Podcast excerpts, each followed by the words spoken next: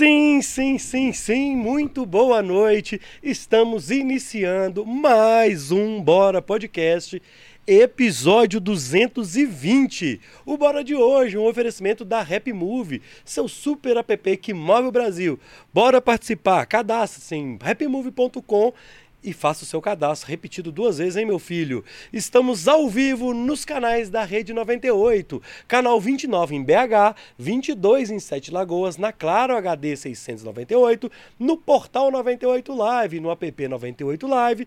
E se você estiver ouvindo no radinho, meu filho, você está na rádio 98 FM, Roger. E no nosso YouTube, né, não, filho? Isso aí, garotinho. Como é que Falando você tá? bem, Tá bom? Mexan, informações, gostando de ver. Eu não posso esquecer da volta do intervalo, meu filho. É. É. O do mês você sempre esquece, né? É, mas acontece, né? Faz parte, é bom que eu te lembro. Quais são os recados da noite? Os recadinhos de sempre.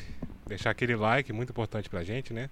O famoso gostei aí, um cliquezinho, não custa nada. Muito então, para quem tá assistindo no nosso quem canal no tiver YouTube. no YouTube aí, estiver acompanhando a gente. E depois, quem vier participar, né? Exato. Deixa o seu like que ajuda a gente a alcançar mais pessoas. Batemos né? 57 mil no canal de cortes, que é o primeiro 57 link mil. na descrição do vídeo, certo? No canal de cortes, tá bombando, graças o que, a que é o Deus. canal de cortes? O canal de cortes vai ter os melhores momentos da entrevista, né? Aham. Então, a história triste, a história feliz, o Motivacional, conteúdo é. motivacional. Então, vai estar lá. Quem não conseguir acompanhar o ao vivo, vai estar lá também para assistir depois. Inscreva-se no canal de Inscreva-se no canal, inscreva-se aqui também, deixa o like, compartilhe. E quem quiser participar, o chat tá aí. Chat aberto para todas as perguntas. Hoje a Simone falou o seguinte: não tem filtro.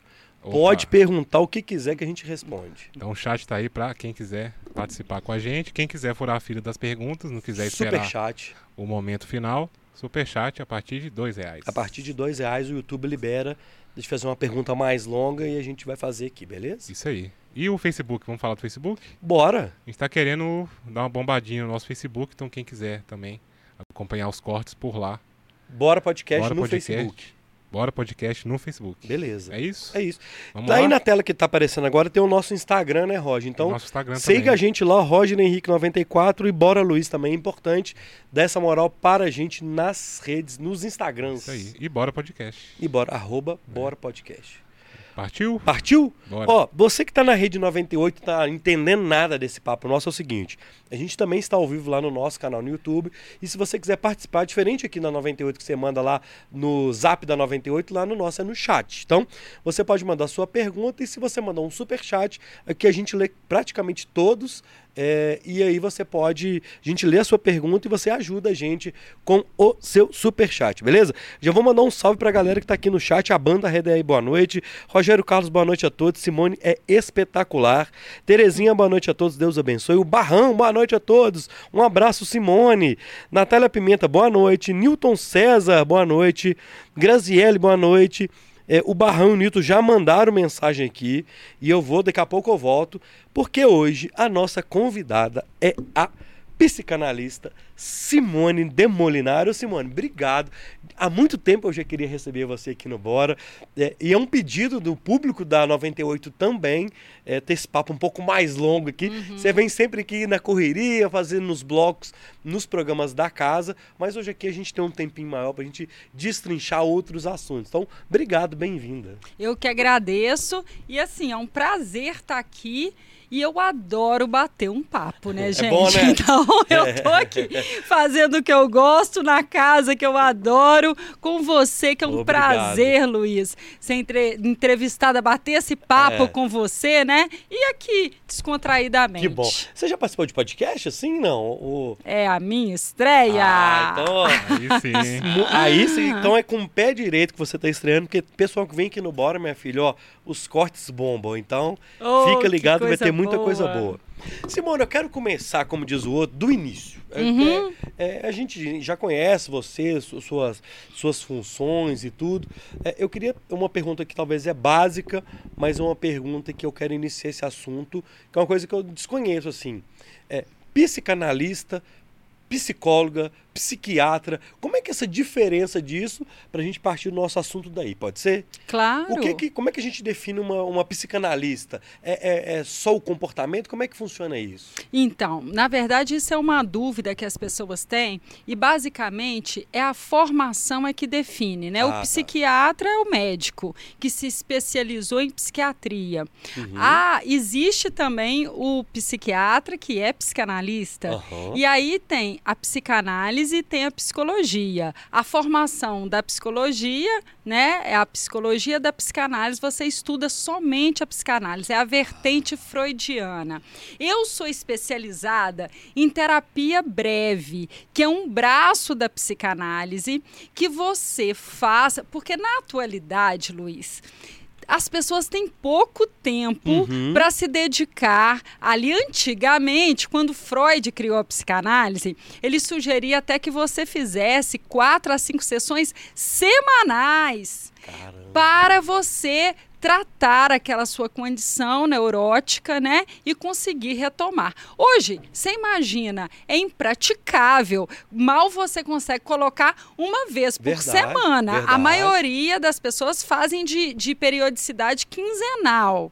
Então, você faz a terapia breve, que é o quê? Que é a minha linha, né? Minha linha, sou uma psicanalista, fiz um mestrado em anomalia comportamental, eu estudei aí os transtornos de personalidade Uhum. na linha de pesquisa do meu mestrado e na, no atendimento clínico eu faço abordagem terapia breve, que é a terapia focal. Terapia focal é o seguinte, eu vou direto na dor, no incômodo, na angústia. Então, quando eu recebo um paciente a primeira vez, ao invés de eu conhecê-lo através da história de vida dele, ah, filho é, de pais separados, quantos irmãos, onde nasceu, o que que faz, ao invés de eu começar a conhecê-lo assim, eu começo a conhecê-lo a partir da dor dele. Eu falo, o que que te aflige? Vamos começar por aí. Sobretudo aquelas pessoas que nunca fizeram terapia, elas falam assim: ah, eu tô meio nervoso, eu não sei por onde começar, eu nunca fiz. Assim, o que que tá te incomodando? Tem algo te angustiando? A pessoa tem. Falei, começa por aí. Ah. Então vou começar por aí. A terapia breve, ela vai direto ao ponto. E aí, o que você mais tem é ponto de incômodo, né? É avanço emocional. Então, você tem um ponto de, de incômodo. Às vezes a pessoa está passando uma situação de estresse agudo, às vezes ela está passando uma separação, um luto, um quadro depressivo, e às vezes ela não está passando nada pontual, mas ela quer tratar, por exemplo, uma timidez Que é uma dor que ela tem, né? Vamos crônica, dizer assim, né? crônica, que impede a qualidade de vida da pessoa conseguir transitar pela Sim. vida sem essa amarra. Então, É. um certo medo, uma fobia social, que é uma coisa muito comum, uma fobia social que vai além da timidez, Tá, né? assim, ó, desculpa te cortar, mas é só para eu entender. é, porque a gente ia falar. Eu vou até dar uma invertida no que eu queria fazer. Eu ia falar um pouco mais de terapias no segundo bloco, mas vamos, já vamos tocar agora nesse assunto. É, a terapia breve não é aquele negócio que a gente brincava né, no passado. Não, fiquei seis anos fazendo análise. A terapia breve ela procura resolver essa questão mais rapidamente. Por isso a palavra breve, é isso? Você já toca nesse Exatamente. incômodo e já tenta a solução de forma imediata? seria Isso não impede que o paciente fique comigo seis anos. Entendo, Porque tá. eu falo que ele pode ir embora, mas ele não quer, Luiz. Ah, ele tá. quer continuar. Entendi. Até porque você passa com o paciente, você passa. Eu já pa- eu passei com certas pessoas. Já casou, já separou, já teve filho, já casou de novo. E tá ali na terapia porque tem sempre o que trazer, o que organizar. Ok. Ah, o breve, sim, ele pressupõe que você vai fazer no máximo 20 sessões e aquela questão está resolvida. Tá. Então, você vai tratar aquela questão, o porquê. E, na verdade, é curioso, né? Porque as pessoas às vezes atribuem à terapia a grande virada da vida dela.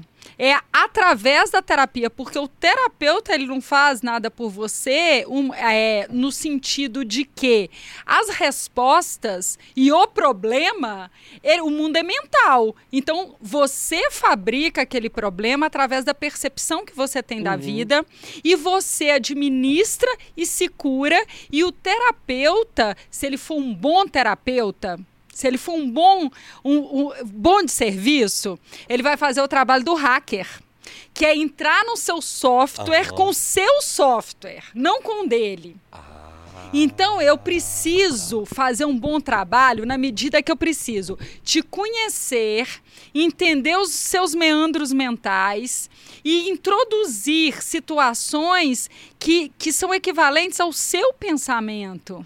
Acontece de eu, por exemplo, estar lá com você e eu me saboto para não deixar você entrar nesse, nesse meu nesse meu mais íntimo. Sim, quando você me fala mentira, quando você omite, Caramba. existe isso, a pessoa fala mentira pro terapeuta, ou ela ou por vergonha, mas até isso, Luiz, você Caramba. sabia que até isso é revelador?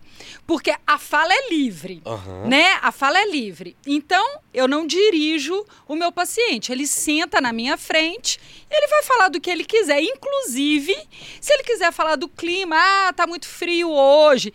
Ele tá tangenciando. Aham. Ele tá, porque ele não tá num, num set psicanalítico para falar que tá chovendo. Então, eu deixo ele falar, eu não interrompo, eu tento trazer ele para a situação na qual ele está ali. Mas se ele tangenciar novamente, ele fica. E ele vai fazer uma autocrítica quando ele for embora. Ele vai falar: Poxa vida, fiquei uma hora com o terapeuta, enrolei. É. Por que eu enrolei? Porque eu não quero falar do meu problema principal, porque o nome disso é negação. Então eu nego, eu não tangencio.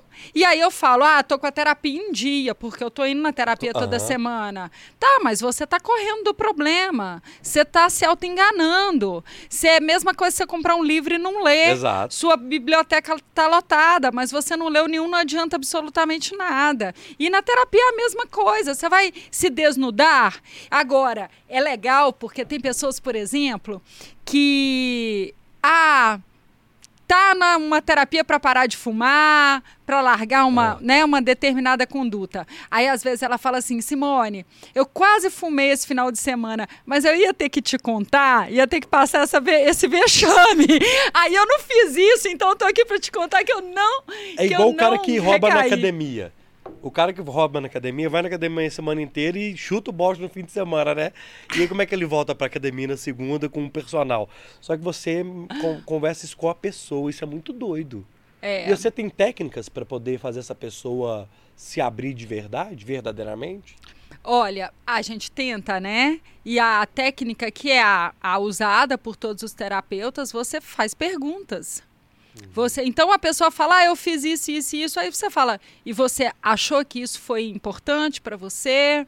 Qual o aprendizado que você tira disso? E coisas, Luiz, que a gente não faz no dia a dia. Veja bem, quando você tem uma situação na sua vida que você não gostou, que teve um desfecho ruim, dificilmente você vai lá fazer uma, uma análise sincera de onde foi o seu equívoco, onde foi do outro, onde foi do acaso. Você empurra aquilo para debaixo do tapete e finge que aquilo não aconteceu e toca a vida.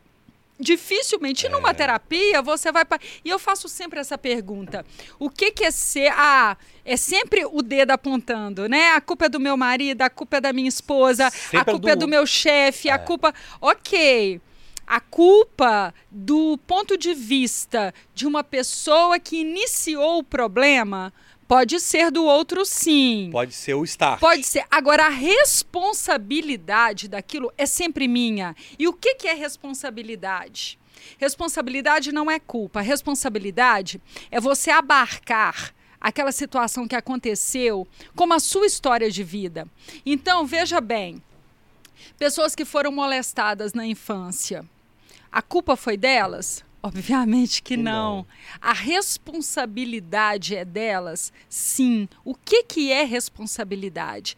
Autoresponsabilidade sou eu me responsabilizar por fazer uma história de vida feliz em que pese aquela história triste do passado. Portanto, eu tenho a responsabilidade de ser feliz hoje, daqui para frente, com o cabedal psíquico que eu consegui, que eu amadureci hoje, para que, mesmo com as injustiças sofridas na vida, eu tenho o direito de ser feliz. Porque se assim não fosse, Luiz, a gente ia ter que nascer de novo, né? É. Porque tantas coisas infelizes podem cruzar o nosso caminho e se você não se autorresponsabilizar, sabe qual que é o contrário da autorresponsabilidade? Não. Vitimização. Se você não se autorresponsabiliza por ser feliz, em que pese as mazelas da vida, você vai se, vitima, se vitimizar. Você vai falar, pobre de mim. Olha o que aconteceu comigo. Então, a autorresponsabilidade é um convite a você se responsabilizar do ponto de vista de falar assim: a vida, essa vida, existe felicidade, eu quero um pedacinho dela. Mas você acha assim que o amadurecimento que a gente vai ficando mais velho, a gente usa, acho que não sei se tem a ver ou no português, é, o amadurecer é a fruta, né? Que ela tá Sim, verde, ela sim, vai, ela sim. chega no ponto, depois ela amadurece, ela apodrece no final. O amadurecimento sempre tem a ver com a idade nossa, primeiro questionamento meu. Pode, você pode ter uma pessoa muito nova, madura, de idade, nova de idade madura. Isso que eu quero entender. E, e quanto mais velho ou quanto mais amadurecimento, mais forte mentalmente a gente é. é e o contraponto, tem pessoa jovem que é super forte mentalmente, madura. Existe isso também ou, ou tudo sempre vai estar ligado à idade, ao passar dos anos, às suas experiências e sofrimentos e a tal casca que a gente vai criando, né? É, existe isso?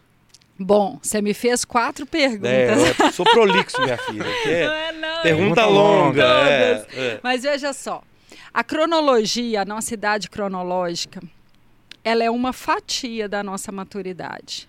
Então ela pode sim. É um retrato. É uma fatia. É uma fatia do todo. Tá. Por que, que ela é uma fatia? Porque a cronologia é importante na medida que eu preciso de determinado tempo para vivenciar determinadas coisas. Tudo bem. Eu vou ter uma maturidade num relacionamento a dois de casamento é na medida que eu vou estar vivenciando aquilo ali. Então é impossível com 16 anos você ter uma maturidade de uma situação não vivenciada. Tá. Então você precisa da cronologia para vivenciar. Ela não é fundamental porque você precisa também, ela sozinha, ela não determina. Você precisa também da, do quesito aprendizado. Hum. E aí, eu te faço uma pergunta. Você, na sua vida pessoal, você mais aprende com o erro ou você mais reincide nele? Nossa, eu, eu acho que eu reincido mais. Não é difícil de responder Porque essa às vezes pergunta? a gente erra mesmo erro várias vezes. Exato, exato. Então, às vezes a gente fala, aprendi com esse erro, e daí a dois meses você cai no mesmo erro de novo. E aí, sabe como que eu explico isso e como que fica de uma maneira didática para você medir o seu aprendizado, Luiz? Você veja bem, quanto mais você absorver daquele aprendizado, menos você reincide. Portanto, se a gente colocar em percentuais, vamos dizer assim, se você aprende 20% em cada tombo, com cinco tombos zerou seu aprendizado. Se você aprende uma vez, ah, você emprestou, foi fiador de, um, de uma pessoa. Ela não pagou, você teve que pagar? Tá aprendido, Tá foi uma vez só, foi 100% de aprendizado numa única vez, você nunca mais vai fazer aquilo. Então depende do número de, de situação que você precisa vivenciar para poder aprender. Então, o aprendizado e essa fortaleza psíquica, ela vem a partir de uma segurança interna, a partir da cronologia, a partir da quantidade de vezes que você aprendeu e da proposta que você põe para aprender, né? Porque muitas vezes, quando você vai para vitimização, você vai para o pobre de mim. Pobre de mim, aconteceu isso comigo. Aí você não vai aprender, você não vai amadurecer. Então, ao longo do tempo, alguns evoluem, ao longo do tempo, alguns involuem, alguns estagnam. Então, nós temos os três quadrantes. É muito. é, é, não dá para você afirmar que uma pessoa envelhecer vai estar madura e uma pessoa extremamente jovem não ter uma força psíquica. Entendi. Talvez ela não vivenciou aquela situação, então ela está ali inacabada na maturidade, mas ela pode ser mais forte do que o outro que já vivenciou e não aprendeu. Cara. E nesse vitimismo, ou nessa, a gente, tem, é, pode, a gente pode entrar também naquela autossabotagem, Claro. que às vezes eu me auto-saboto também. É o que a gente mais faz, Luiz. É, né? É o que a gente mais faz. Pô, existe, é fácil, é, é mais, é mais cômodo eu, às vezes, achar que eu não sou capaz de algo do que eu ir lá arriscar, talvez. Olha só. Eu não sei se fácil seria a palavra Olha correta, só, né? enquanto eu tenho a idealização de uma empresa na minha cabeça e não abrir essa empresa, na minha cabeça ela faz sucesso, ela é rentável, eu sou uma empresária de sucesso. A partir do momento que eu coloco a empresa para funcionar e se essa empresa quebrar, eu vejo que na prática, então quanto mais eu procrastino e idealizo, mais aquilo está dentro da- da- do meu imaginário, mais eu tenho controle sobre aquilo. E quando eu vou para a prática, você vai vivenciar medos, medo do fracasso, você vai vivenciar vulnerabilidade, você vai vivenciar. Então, idealizar é uma autossabotagem, porque na idealização tudo é um sucesso, né? Agora, na prática, na idealização você tem, é, são as fantasias, os sonhos diurnos. Uhum. Você tem aquilo, naquela fantasia, você é o bambambam. Bam, bam. Agora, e na prática? Na prática, você vai ralar, você vai chegar ali, você Você vai, vai. se frustrar várias vezes. Você vai né? se frustrar, você vai, às vezes, receber uma crítica que você não gostaria, você tem que enfrentar aquilo, você vai. é, colocar uma situação de vulnerabilidade. Você sabe vir, vir fazer um programa de rádio. É você dar a sua cara, é você colocar ali uma vulnerabilidade na vitrine. Enquanto você não faz isso, você não se expõe, você se preserva.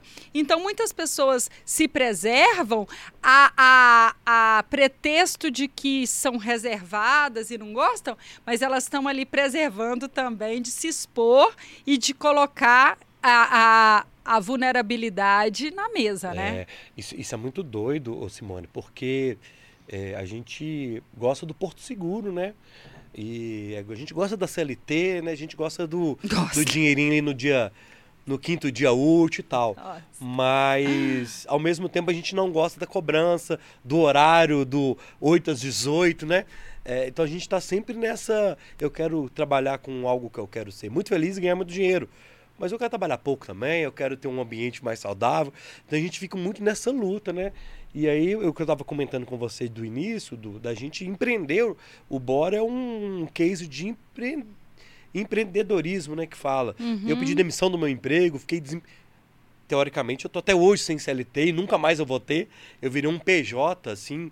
é, E eu não sei quanto é que eu vou ganhar mês que vem. E pra mim tá tudo certo, assim, sabe?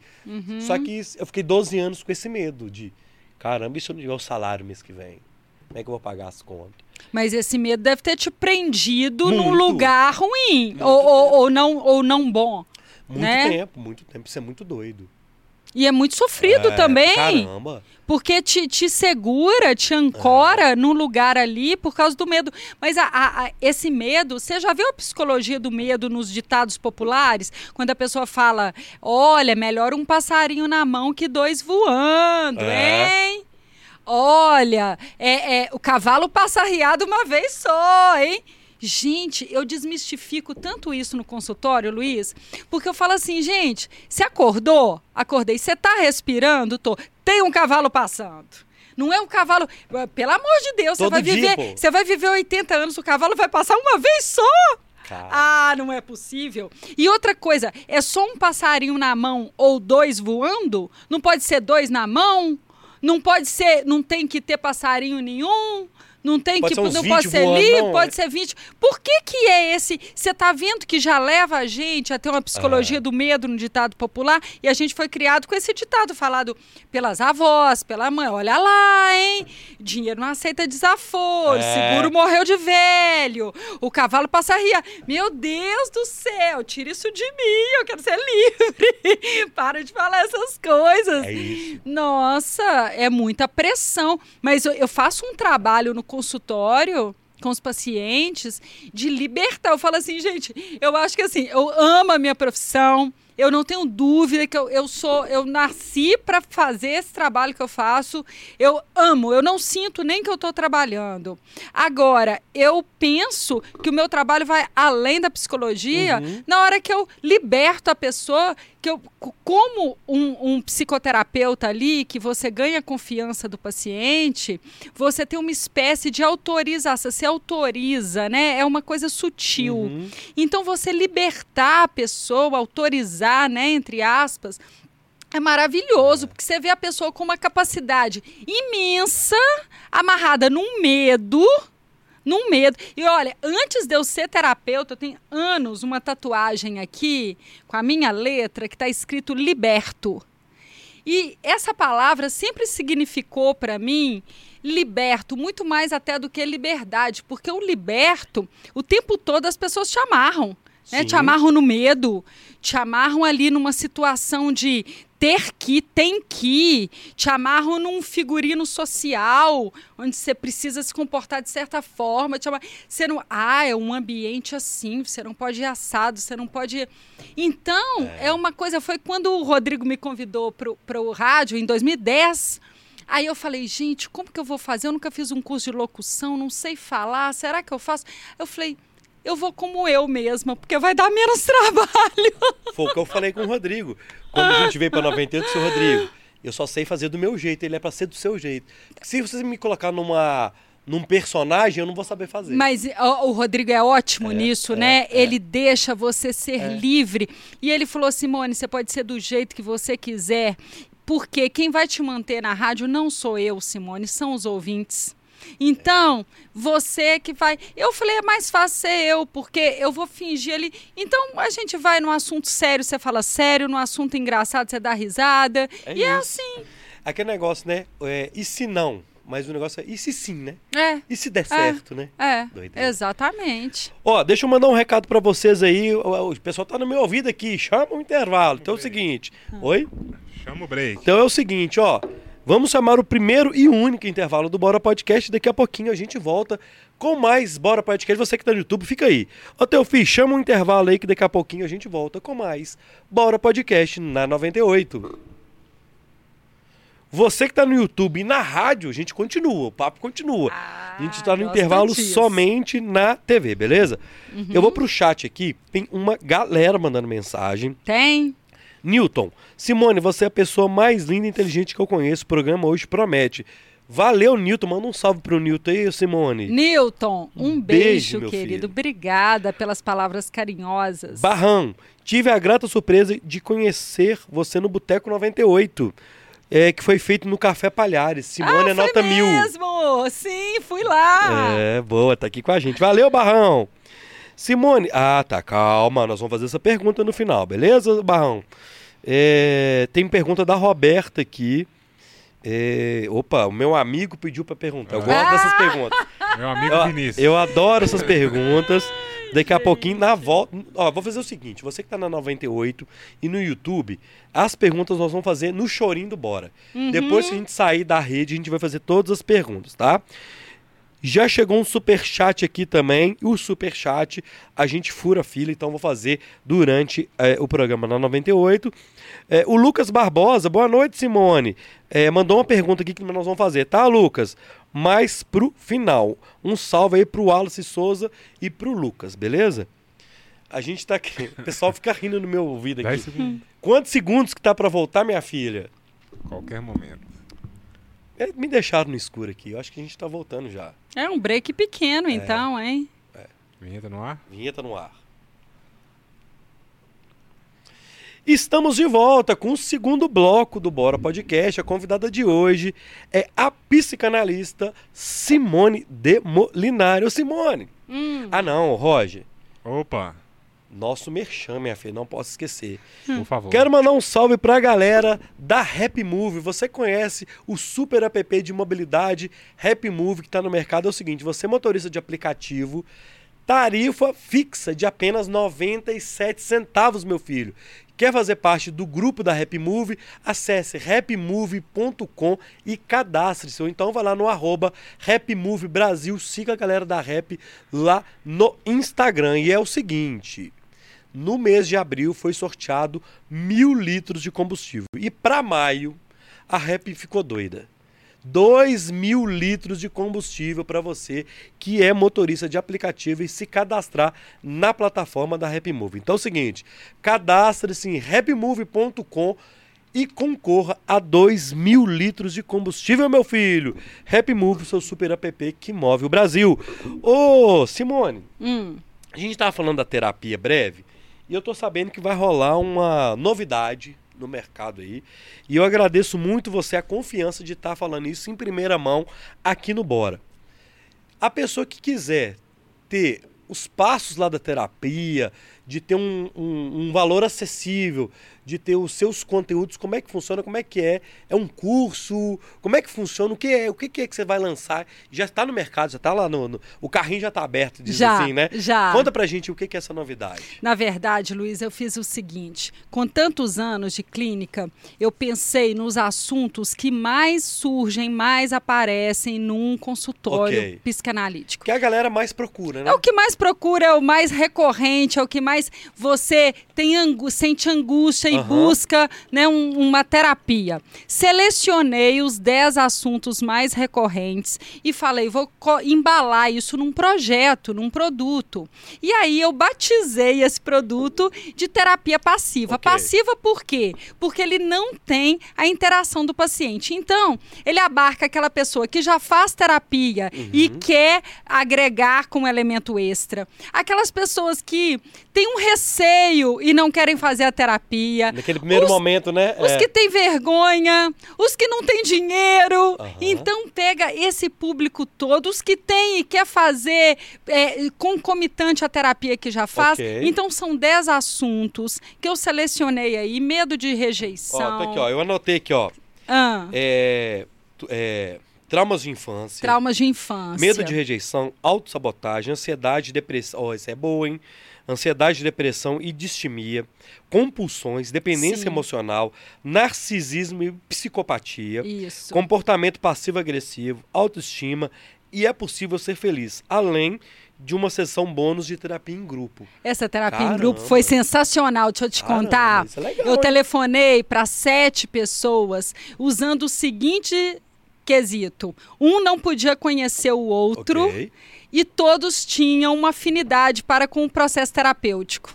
E fiz uma terapia em grupo sem apresentar as pessoas, só pelo nome, sem dizer qual profissão Tá. que tinha. E fiz essa e gravei essa sessão com o consentimento deles. Uhum. E, e ficou tão legal Que essa top, terapia hein? em grupo que ela entrou como bônus da 11 primeira sessão. Então, esse projeto chamado Terapia Passiva são 10 sessões de terapia de 45 minutos a uma hora, tratando todos esses assuntos que você encontra né, na plataforma do Hotmart. Aham. Só clicar ali no meu Instagram, naquele link da bio. Bio, aham. Você já tem acesso ali e aí você consegue. Clica no botão Quero participar. Que, aliás, eu acho que eu vou até trocar esse botão de lugar, porque ele tá no final. E as pessoas falam: aonde que eu clico? Aonde que eu clico? Olha a ansiedade aí, viu? Tem que ser o primeiro Chega no final, né? tem que É. ser o primeiro. Entrou, já tá o botãozão vermelho lá.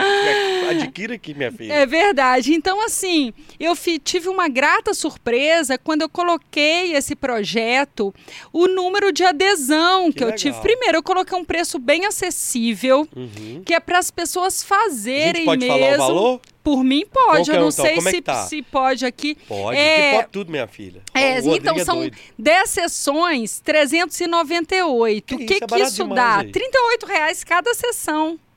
Então, para quem reclama que não tem dinheiro para fazer uma terapia, 30 conto cada sessão, pensa. 38 reais cada sessão. Você vai fazer essas sessões que são os assuntos mais recorrentes no consultório e ali você já vai ter alguma iniciação nesse Uhum. processo terapêutico, E- né? E, outra coisa que eu acho assim, um dos benefícios, além, obviamente, do valor ser mega acessível, você divide lá no cartão, é o Uhum. dia a dia na correria. Tá aqui no celular, né? Isso. Você tem, a- você pode estar deitado na sua cama. Exatamente. você pode estar no momento mais propício para você, porque quando a gente agenda no horário no seu consultório, é o horário que eu agendei. E às vezes aquele dia não tem, naquele dia já tá cheio a agenda, enfim. Esse não, é, qual- é 24 horas, né? Exatamente. Você pode fazer É. na sua insônia de É, madrugada, É. né? Pode fazer. Então, assim, essa, Que legal. essa facilidade. Quando eu lancei esse produto, foi justamente pensando em abarcar um público diverso. Então, assim, que, ah, quem é o meu público? Todo, Todo mundo. É. Porque esse assunto é depressão, você tem desde a o- depressão infantil até a depressão senil. É.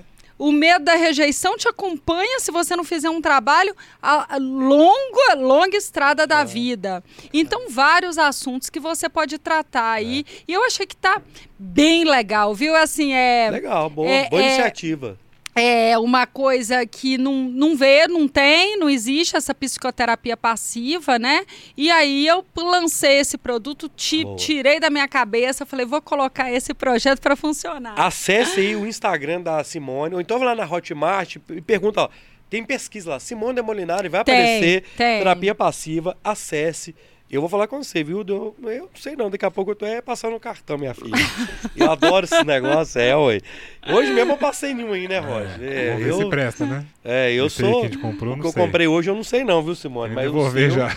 Hã? É. O da Simone é certo, né? Eu gostei desse aí porque o valor, se você for dividir pelo número de sessões, é barato demais. É, Você tá doido. E assim, sabe o que, que é Bom. curioso? É que às vezes a gente tem dinheiro para ir numa festa, para ir num bar, para ir isso, não condenando isso, que eu adoro Que é ir numa também, né? festa, É. num bar. Mas você não tem dinheiro para cuidar da sua saúde mental? Então, poxa vida, qual que é a sua prioridade? Você não tem condição de cuidar de você, de cuidar da a sua saúde física e a sua saúde mental? A sua mental determina a física também, porque é no seu psicológico é que você consegue desbravar coisas novas, é que você consegue é, é, enfrentar o medo e conquistar e chegar no lugar que você quer, senão você fica estagnado ali a vida toda. E o que, que vai te dar isso? É o seu psicológico fortalecido. E qual a, a forma de você fortalecer o psicológico? Tem várias. A terapia é uma, uma delas. delas. Boa, que legal. Sucesso, viu, minha filha? Aqui, Obrigada, Luiz. Simone, a gente tá falando de trabalho e tudo, é, o, o ambiente de trabalho, ele influencia também na qualidade de vida?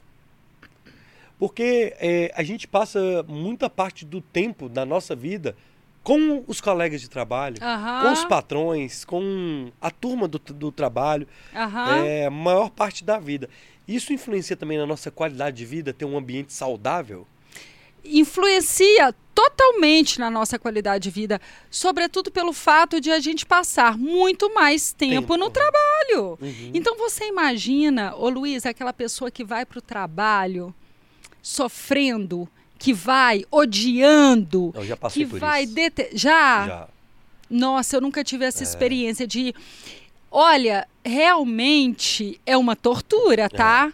Você tem que pensar porque o dinheiro que você ganha ali, ele é tão sofrido que fica uma coisa assim, você fica tudo fica ruim e aí você não tem condição psicológica de ter uma, um bem-estar em casa, na sua vida afetiva, na sua, se é que tem vida afetiva, porque o parafetivo você desconta a sua insatisfação toda no seu parafetivo, né? É, é, é a primeira pessoa que sofre a, é, as mazelas do que a sua mente está vivendo, o que seu O corpo que é tá uma injustiça, cá entre nós, né? é, Você é. passa uma raiva no trabalho, Chega em você casa- chega em casa e desconta no seu parceiro afetivo que não tem nada a ver com isso.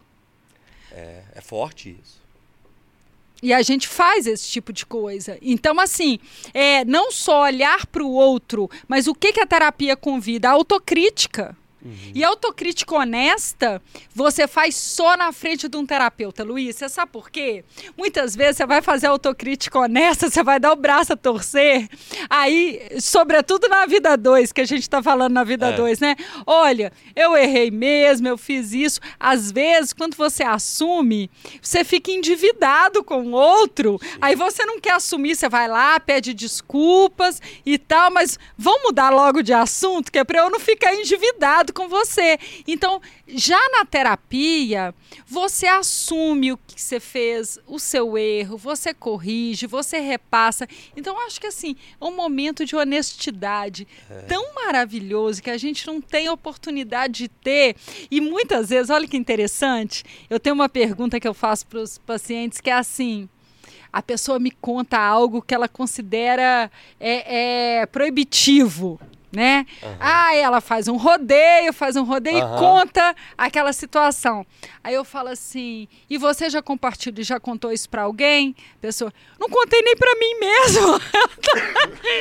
eu tô, tô contando para mim mesmo agora. Eu tô evitando até de pensar nessa Caramba. situação, porque eu não tenho coragem nem de, de contar para mim.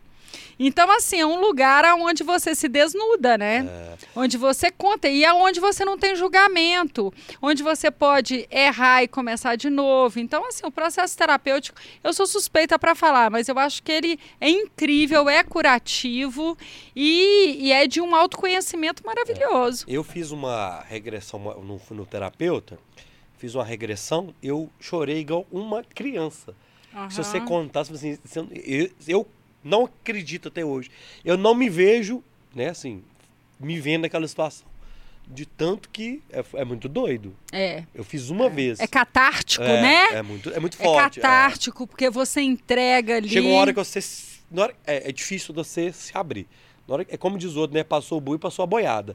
Na hora que eu abri, acabou. É. Aí você vai todo. Tem é. não. Mas aqui, tem é. lugar mais adequado para você chorar? É, mano, eu não sei. Eu ia descobrir esse aí. É num consultório é. com, com o seu terapeuta que é. tá ali, que tá te, te ouvindo, atento à sua à fala, com uma escuta honesta para você. você Sem julgamento, com... acho que, acho que eu mais.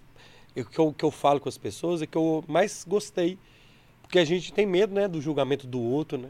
Ah, mas a gente que é terapeuta, Luiz, a gente ouve tanta coisa, tanta coisa que você vai para a vida até com um olhar diferente, sabia? Você vai para a vida com um olhar de compaixão, Entendo. você vai para a vida com um olhar mais, porque olha só, às vezes, é, inclusive essa palavra compaixão é uma palavra que eu gosto muito, tá? Essa palavra compaixão, se você for na etimologia dela, paixão que vem do grego patos, que é patologia, patologia que é doença. Na hora que você está com paixão, você está com entendimento a doença do outro, a patologia do outro. Então, por exemplo, vamos ilustrar aqui um, uma situação hipotética. Alguém foi agressivo com você, te, te tratou com agressividade. Se você for reativo, você vai tratar a pessoa com agressividade também. também. Agora, se você quiser neutralizar essa agressividade, você usa a compaixão, que é o entendimento da patologia do outro, da paixão do outro. E aí você vai ter compaixão daquela agressividade, porque quem cospe agressividade está podre por dentro. Então a pessoa já está adoecida. E aí, quando ela encontra em você algum lixo emocional, você cospe de volta. Agora, quando ela encontra em você uma compaixão, ela, aquilo se neutraliza e termina por ali. Então, você ir para a vida com olhos de compaixão, você se torna uma pessoa melhor. E quando você trata ela com essa igualdade, valida aquele sentimento ruim dela, né? Sim, claro. Valida, né? Claro, exatamente. E inflama. É. Valida e inflama. Então, cada vez que você está atento a ter a ser uma pessoa melhor, a ter um avanço emocional, e a terapia traz muito isso para você, né? Esse avanço emocional, esse olhar sincero e honesto para com você mesmo, esse autoconhecimento. O que é autoconhecimento? É você saber Onde que está a sua força? Onde está a sua fragilidade? Onde a sua fragilidade te faz parar e onde você pode avançar na sua fragilidade, que é um exemplo. Se eu tenho uma fragilidade, se eu tenho uma, um vício, se eu estou curando de uma dependência química e aquilo é uma fragilidade, eu preciso saber que em determinados lugares eu não posso frequentar. Okay então eu preciso me retirar. Nem sempre você enfrenta a sua fragilidade, às vezes você enfrenta recuando. Esse Sim. é o enfrentamento. Sim. E aí, às vezes, você se autoconhecendo, por muitas vezes, você consegue falar: Isso aqui não dá para mim, isso aqui eu vou voltar. Não, isso aqui eu estou com a presença do medo, eu vou enfrentar. Até porque coragem não é ausência do medo, coragem é enfrentamento dele. Então, corajoso é o ex-medroso, corajoso é o medroso que enfrentou. Aí as pessoas falam assim: "Ah, mas para você é fácil, né, Luiz? Você tá lá na rádio. Você tá, você não tem mais vergonha, você tem coragem". Não, um dia você já foi um medroso, que talvez você nem deu tanta bola para esse medo assim, por isso que ele não cresceu, e ele passou por você, você neutralizou esse medo e se tornou um corajoso. Mas a coragem não é a ausência do medo, é o enfrentamento dele. Portanto, Caramba. é uma condição que está ao alcance de todos nós. Todos nós temos condição de sermos corajosos forte, hein, Simone? Não é? Que, que é isso, Rod? Aos cortes aí, meu filho, aqui. Roger Pira. É, ô Simone. Eu tô ao vivo aqui na, no, no Instagram, que eu coloquei um pedacinho, eu vou desligar Fala aqui. Fala pra galera pra ir pro YouTube. Pra ir pro YouTube, Boa. exatamente. Boa. Então eu queria chamar vocês que estão aqui, tá cheio de gente, viu? Boa. Tá aí muita gente. Pessoal, vai pro YouTube, no link que eu coloquei no story, Isso. que a gente ainda tem, ó, muito papo pela frente. Então eu vou encerrar essa live aqui Boa. e tô esperando vocês no YouTube e a gente vai responder pergunta daqui a pouco. Então, Fechou. encerrando, pronto. Ô, Simone, eu costumo dizer que chega muito pra gente aqui, é, leva alguém para falar de depressão, que não sei o quê. A depressão é um mal do século. Porque a depressão, ela. A gente ouve hoje, graças a Deus, a mídia dá muita importância para isso, porque não é, não é mimimi, né? Não é. Depressão é uma doença séria, assim. É, é, chega muito caso você de pessoas com depressão. É, e o, o, que seria, assim? O que, que desencadeia essa depressão nas pessoas, assim? É, é muita coisa, deve ser, né? Deve então, chegar muita lá. coisa para você, assim, forte, né? Pesada, né? Vamos lá, vamos dividir. A gente tem a depressão endógena e a depressão exógena. Hum. Né? A endógena é muito pouco do, das depressões que são somente um processo químico sem ter desencadeado a partir do nada. A pessoa dormiu, acordou deprimido. Isso aí é, é, é ínfimo o número de, dos casos. A maioria é, depressão, se você cortar a palavra, eu gosto muito de observar é. as palavras. Depressão, depressão, depressão. Você está sofrendo de uma grande pressão. Então, essa grande pressão que você está sofrendo, ela vai acumular e ela vai abrir um quadro depressivo. Esse quadro ele pode ser leve, moderado ou severo. Então, o quadro leve é uma distimia. Distimia é uma depressão leve crônica que não impede o indivíduo de namorar, de ir na festa, de trabalhar, de fazer nada. Mas está sempre uma angústia, uma tristeza Entendi. ali com ele. Está ali. A depressão moderada, ela vem em ondas, às vezes o indivíduo está bem, às vezes está mal, e a depressão severa é aquela clássica que leva o indivíduo a nocaute, né? Que ele não toma banho, que ele não abre a cortina, que ele não vê a luz do dia, que ele troca o dia pela noite. E todo mundo pensa que depressão é tristeza. E depressão eu não classificaria como tristeza. Tristeza é uma fatia, mas eu colocaria a depressão, Luiz, como desesperança. Uhum. Desesperança. Você tem esperança de trabalhar para juntar o seu dinheiro, para comprar a sua casa, para fazer uma viagem, para ver seu filho crescer. Uhum. Você tem esperança de um dia melhor, você tem esperança de encontrar um amor, você tem esperança de. Agora, um indivíduo com desesperança, ele não tem absolutamente um combustível para a vida a pulsão de vida, uhum. a energia, a situação vivaz. Então você imagina o combustível de um carro que acabou. Esse carro pode ser Fusca, pode ser Mercedes, ele não anda. Então o indivíduo deprimido, ele pode ser rico, ele pode ser pobre. Ele pode ser velho, ele pode ser novo, ele pode ser feio, bonito, homem, mulher, uhum. ter um nível social assim, ele pode ser inteligente, ele pode ser estudado, ele pode não ser. A depressão é impiedosa ela não vê classe social, vê nível, nada. credo, nada. Então, o quadro depressivo, agora, eu vou falar uma coisa aqui que é muito verdadeira e pode até, se mal entendida, gerar uma polêmica. Muitos deprimidos não querem curar a depressão. Explico melhor. Que sentido, né? É. O querer dito através da palavra, da fala, da prédica, o que eu prego é a minha palavra, o que eu pratico é a minha ação. Uhum. Se a fala não tiver alinhada com a ação, você não consegue evoluir. Então, eu quero parar de fumar, quero. O que, que você está fazendo para isso? Nada. Então, você não vai ter êxito. E muitas vezes, quando a gente está deprimido, sem esse combustível, a gente fica muito desanimado de fazer alguma coisa em prol da cura da depressão, sobretudo a depressão severa. Então a pessoa toma um remédio e eu sou até muito favorável à medicação, uhum. que eu acho que salva vidas.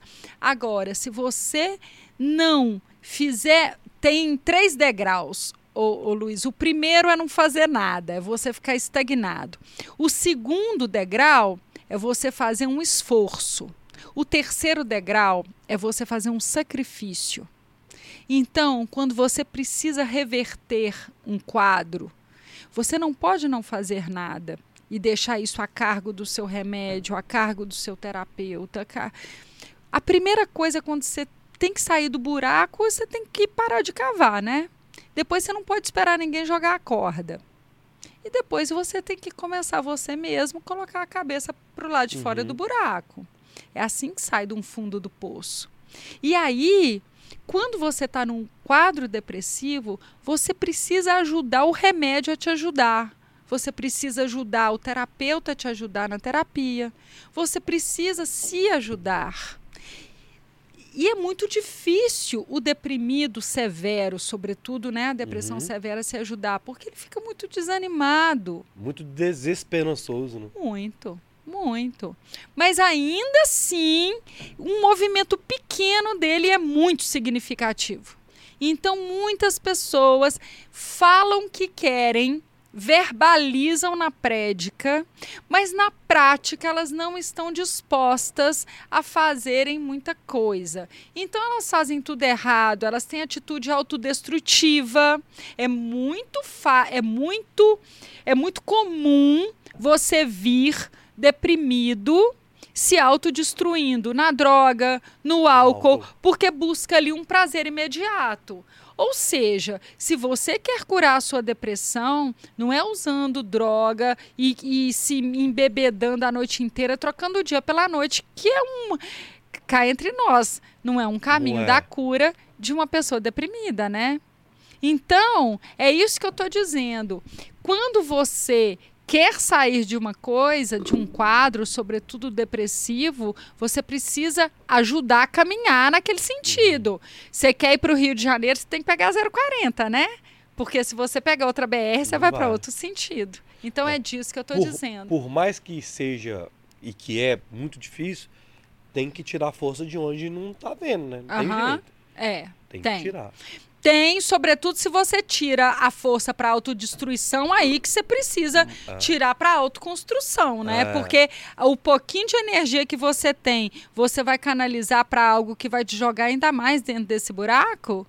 Então, é preciso rever esse tipo de coisa, porque afinal de contas, é muito difícil você conseguir ajudar um deprimido que não está disposto a se ajudar também. Boa, boa.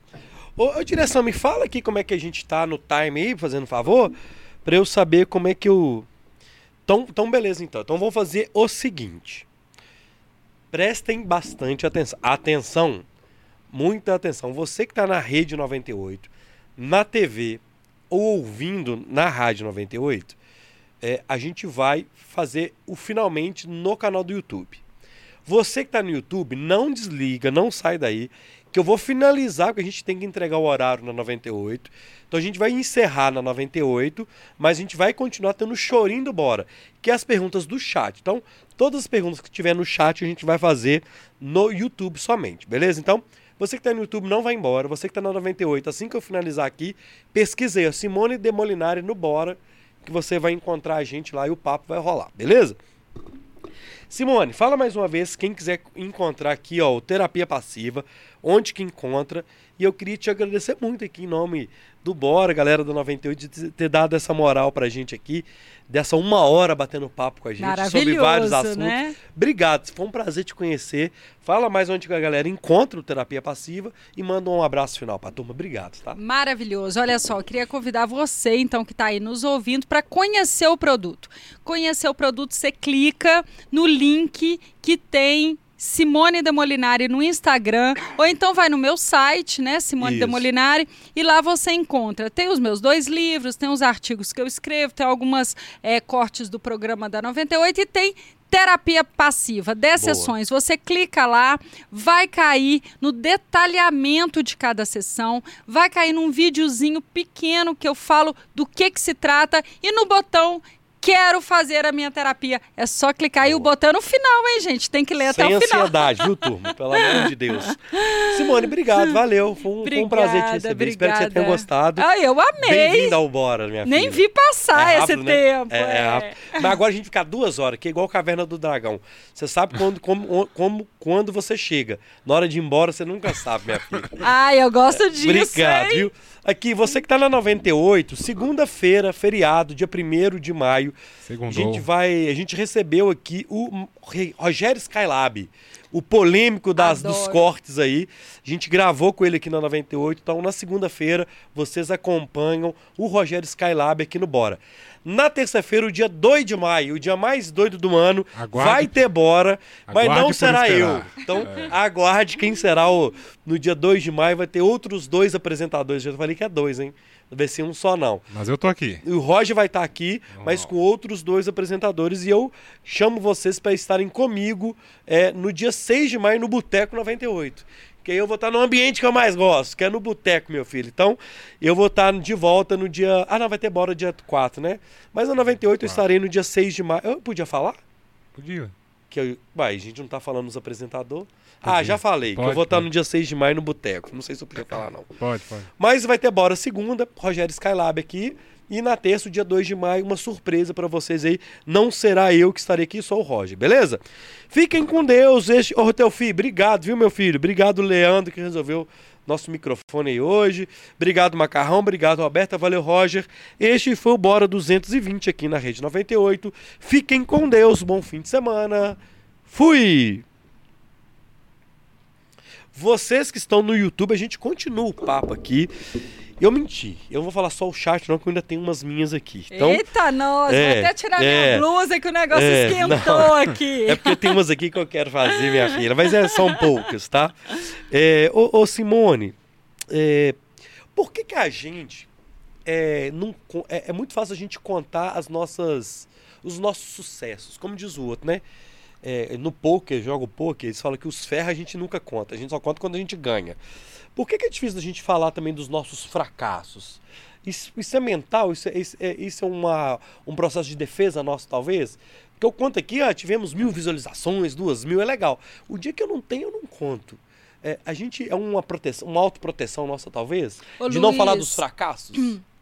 Eu, eu penso que é uma necessidade, um desejo de ser aceito e um medo da rejeição. Ok. Que quando eu me pareço para você uma pessoa de sucesso, você vai me querer ao seu lado, você vai me convidar, você vai. E quando eu te mostro, você vai me rejeitar. Como todo mundo busca aceitação e corre da rejeição, eu também escondo as fotos feias, só posta bonita. Eu escondo o que eu perdi, só uhum. conto o que eu ganhei. Eu, eu escondo o meu perrengue e conto só a parte boa. Entendi. Né? Então é isso aí. Eu penso que tem a ver com medo da rejeição, que não é pouco, tá? Que rege a nossa vida é, inteiramente, é. que faz a gente ter essa farsa aí que é o palco e o bastidor. Você mostra um palco e o seu bastidor tá completamente diferente daquilo. E aí a gente entra naquele negócio da vida perfeita da rede social, né? Aham. Eu só vejo a Simone indo pra Nova York. Ah, mas O eu vou mesmo, viu? E a viagem é boa, tá? Eu só vejo a Simone indo pra Nova York, eu queria estar lá com ela e tal, aquele tem todo. Mas também tem os perrengues, né? De tudo da vida. É, a gente meio que só vê também. Eu, eu, eu te confesso que às vezes tem gente que eu paro de seguir. Eu falo assim, cara, mas a vida dessa pessoa não é só isso tudo. Nem isso tudo toda vez, não, mãe. Às vezes até me faz mal. Você vê a pessoa só faz coisa boa. Aham. É, é- é porque a minha vida ela não é só flores, né? De ninguém é. Você acha que a rede social também ajuda a gente a ver isso? Só ver os. A gente só posta o que é legal?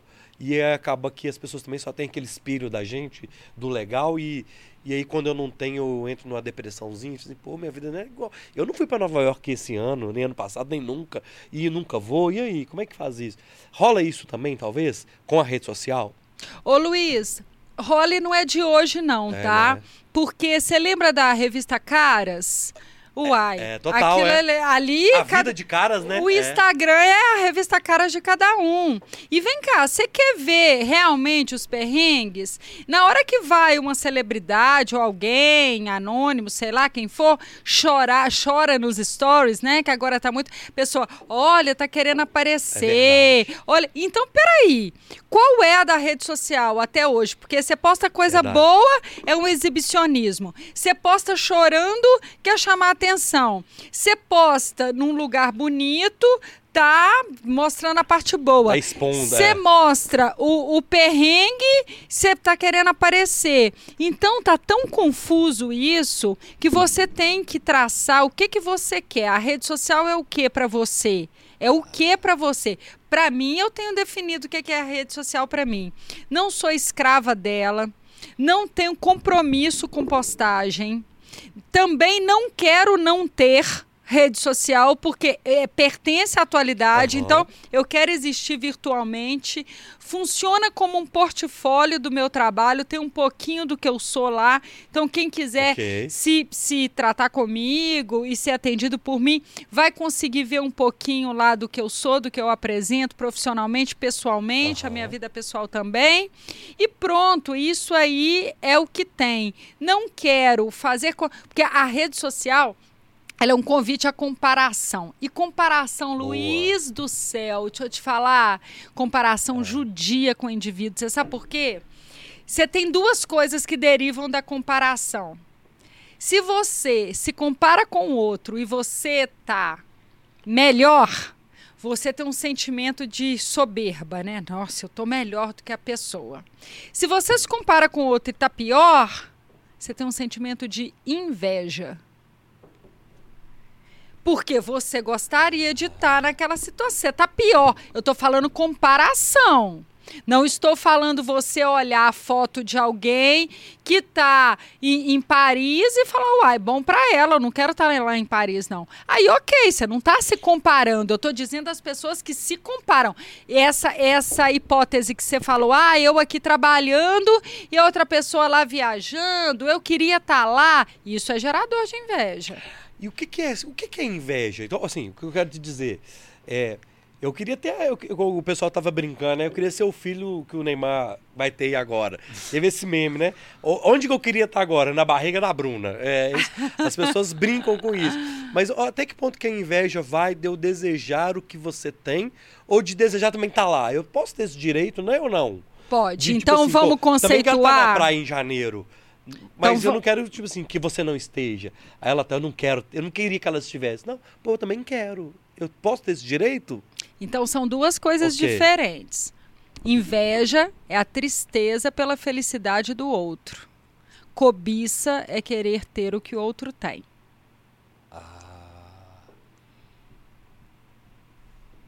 Caramba. Mas eu. É, mas aí eu, eu achei. Nossa. Isso é tenso, Bugou. né? Bugou? É, quando. E, e assim, e tem, tem, tem a inveja e tem a cobiça e tem os dois concomitantes. Entendi. É, você pode ficar triste pela felicidade do outro. Você já viu aquelas pessoas invejam um sentimento que, que, que quando vem você nem consegue disfarçar. Às vezes você vai contar para uma pessoa, às vezes você conta, você está procurando emprego. Eu consegui um emprego muito legal. Aí eu te conto, Luiz, você acredita que eu consegui um emprego? Luiz, tem que te contar uma coisa. Aí cê, seu semblante está de expectativa. Você acredita que eu consegui um emprego? Ah, é? Você conseguiu? Nossa, que bom! Da- Que bom! então eu fiquei triste pela sua felicidade. Ali eu senti inveja, eu queria eu estar ali naquele lugar e foi você. E às vezes eu penso assim, nem estudou tanto, eu estudei, eu fiz. Isso é sentimento de inveja. Isso, isso é inerente à existência. Então, assim, as pessoas que sentem também, não, não precisa pensar que isso é uma coisa. Nossa, que fe, que horror essa inveja. Não, gente, a gente vive numa sociedade que te pro- projeta e, e desmerece a pessoa e estimula esse sentimento. A gente é que lute para cortar esse sentimento dentro da gente. Como que você minimiza esse sentimento de inveja dentro de você? Trabalhando o desenvolvimento seu em relação a você mesmo. Então, se eu olhar, ah, alguém que formou comigo tem uma clínica enorme, eu tenho um consultório pequenininho. Aí você vai se comparar, você pode gerar inveja, gerar cobiça. Agora, se você virar e falar assim, olha, eu tenho um consultório pequenininho, mas eu não tinha era nada. E agora eu tenho um consultório. Então, em relação a mim mesmo, eu avancei 100%. Então, se eu olhar para minha trajetória, ou o outro tem uma clínica enorme porque herdou os pacientes do pai, que já era um, um médico famoso, e aí foi muito mais fácil. Então, gente, cada um tem uma história de vida e só você sabe o que você pelejou para chegar ali, né? Então, assim, não tem jeito de uma pessoa que tem uma, uma conta bancária menos, menos 100, né? Se ela tá com zero, ela limpou o menos 100, ela evoluiu, ela tá com zero, mas ela tava com menos 100. Exato, exato. Então, assim, é você olhar a sua trajetória e focar no seu desenvolvimento, que a inveja diminui, né, gente? Boa, boa. Ó, vou pro chat. Vou pro chat, porque a galera tá até me, me xingando aqui. Briga comigo, não. É, vamos lá, vamos Sou lá. eu que falo demais, né? Vamos lá, não. Por é, isso. é, eu, Não, eu- tem que falar eu mesmo. gosto de convidado igual a Simone, que que é o ser dia assim. que eu não trabalho. É, ué. Eu não sei se isso é um elogio. É um elogio. É um elogio que hoje eu tô tranquilo. Você soltou é um o tema, você já responde. o difícil é quando você fica, mas hein? Mas é, é difícil. Quando a pessoa é lacônica, né? Tá de doido. poucas palavras. é Fala assim complicado, ou aí eu não. trabalho, aí eu samba Ah, não, eu aqui, te meu- falei, eu falei na primeiro, na, na primeiro minuto do programa que o que eu gosto é de bater papo. Então né? pronto. Ó. Simone, qual é a dica para manter um bom relacionamento hoje em dia? Já que os dias de hoje não é como os de antigamente. É, é mais difícil, Ainda né? bem, né? Que não é como os antigamente, né? Em todos os sentidos, inclusive, né? inclusive social, né? É. É, é mais difícil hoje, talvez, com, esse, com essa correria do dia a dia, que a gente tem menos conexões né, pessoais, eu acho. A gente está muito no virtual. É, Você acha que mudou esse, esse tipo de relacionamento? Pelo que eu estou entendendo, ele está falando é esse relacionamento homem-mulher, talvez, é mais difícil hoje, assim, o, a gente tem que estar sempre ligado de buscar um momento de conexão do casal, por exemplo. É, uma vez me perguntaram assim. é, vivem me fazendo perguntas que não tem muito resposta, né? Que não tem, que é subjetivo. Aham. Ah, o que que precisa ter para o casamento durar, para o relacionamento durar? E aí eu respondi assim: precisa querer.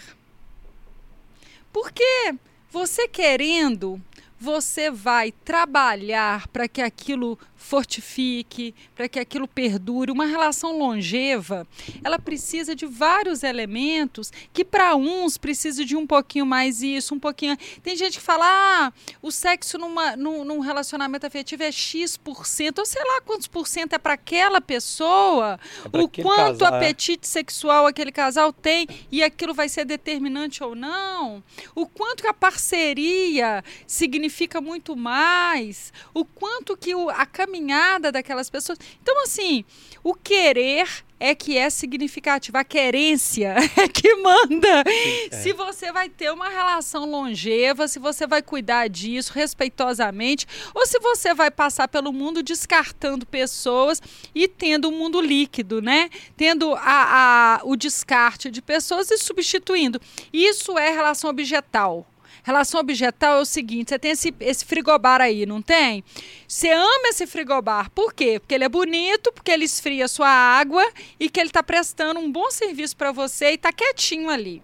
Agora, o dia que esse frigobar estragar, você vai ficar um pouco com raiva e vai chamar um, um técnico. Uhum. Você vai dar essa colher de chá para ele. Agora, se ele estragar de novo e de novo, você vai jogar ele no lixo. Ou você vai guardar o frigobar em respeito e homenagem a tudo que ele significou e simbolizou na sua vida. Não, ele vai virar uma tralha, uma Descarta, sucata. Você vai descartar e vai substituir.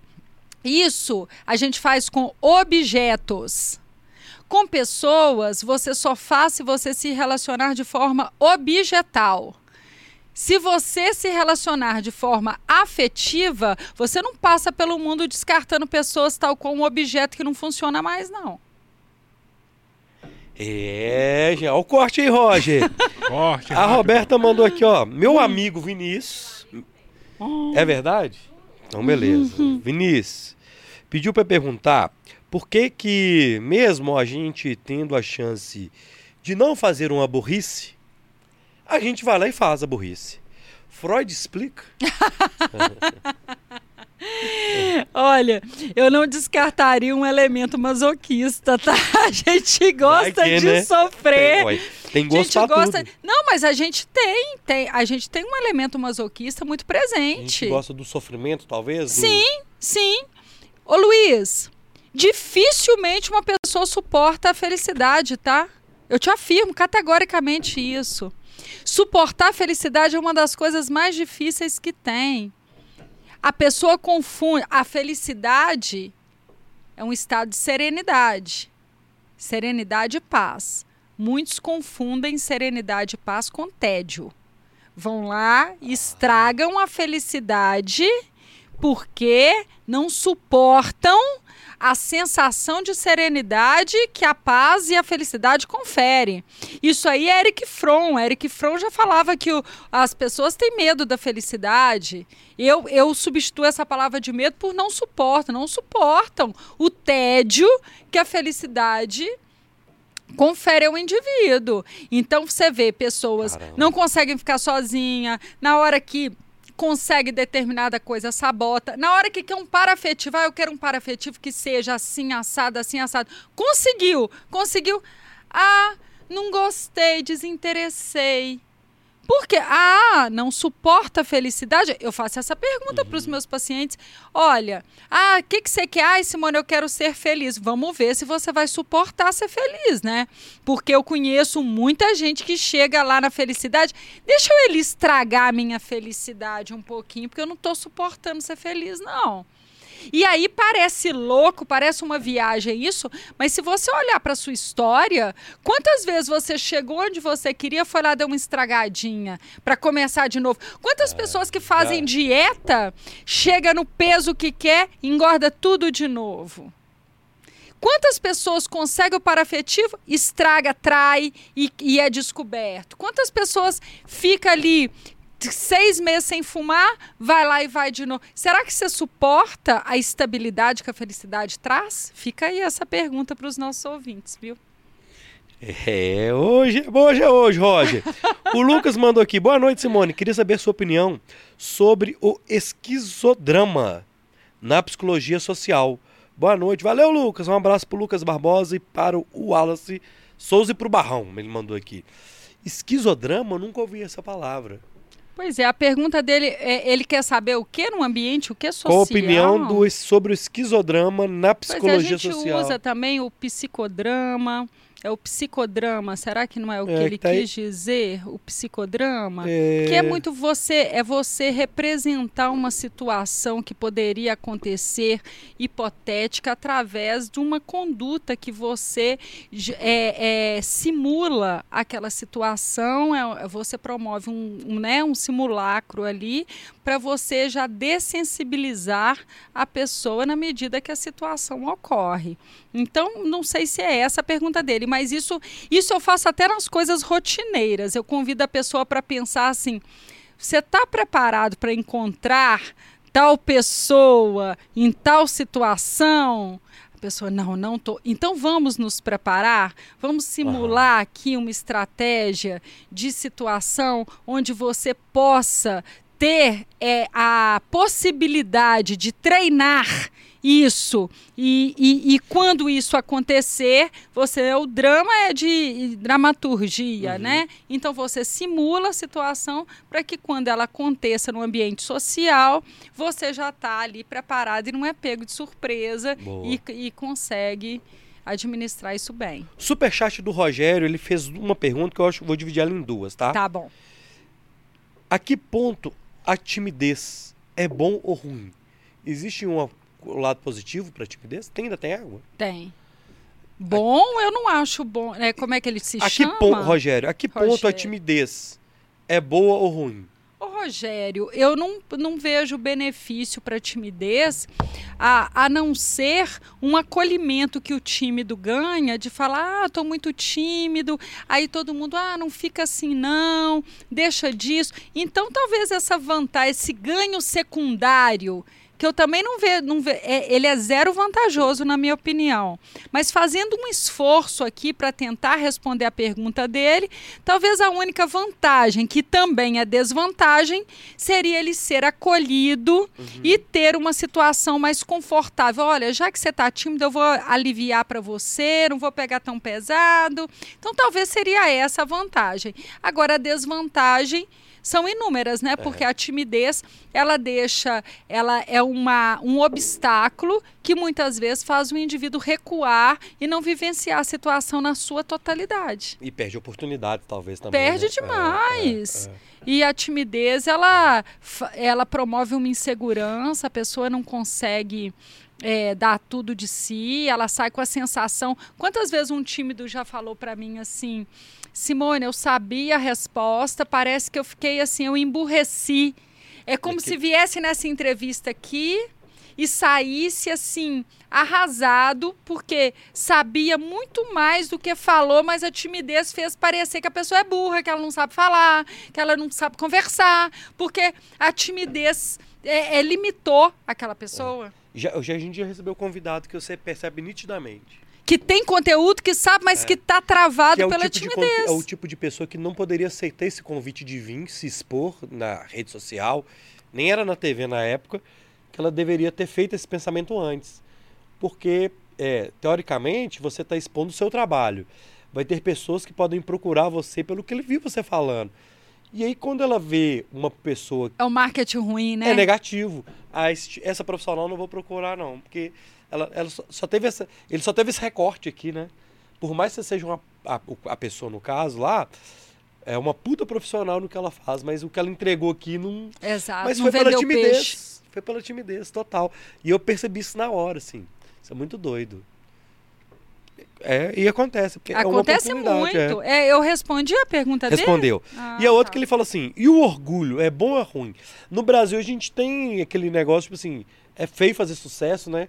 É feio você falar, pô, a gente tem um programa do caralho, a gente tem um, gente é um, bom profissional. Ter orgulho de si é bom ou é ruim? E a gente tem um pouco disso, né? Mas, Luiz, Uma vergonha de falar, né? Essa palavra orgulho, me parece que ela tem dois sentidos, Também né? ser uma pessoa orgulhosa, né? É, de, exato. De exato. guardar o sentimento ali. Exatamente. De... Então, é... você tem um orgulho, você não dá o braço a torcer, né? Por orgulho você não aceita um convite porque não te convidaram em primeiro plano.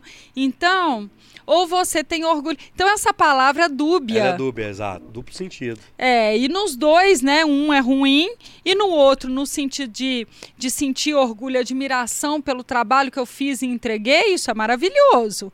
Mas no sentido de na, ter a minha vaidade, porque o meu orgulho foi ferido, ela é péssima. Exato. então ela pode ser boa ou ruim, né? Tem um largo espectro aí do sentido. Boa. Ajudar faz bem BH, ô Elbert, como é que você tá, meu filho? Eu ouvi o Elbert hoje na Savassi aqui. ele hoje. Deu fazendo a conversão proibida ali na é. Getúlio Vargas. É, eu liguei pra ele na hora, ele falou assim, se você fosse polícia, eu tinha me multado. Eu tinha. Doutora, qual a sua opinião sobre a lei da atração? Existe isso? Interessante essa pergunta. Pois é, mas ela transcende o que é, né, é, psicanalítico. Aí vai mais para um campo da crença. Por exemplo, a pessoa tímida ela é menos atrativa.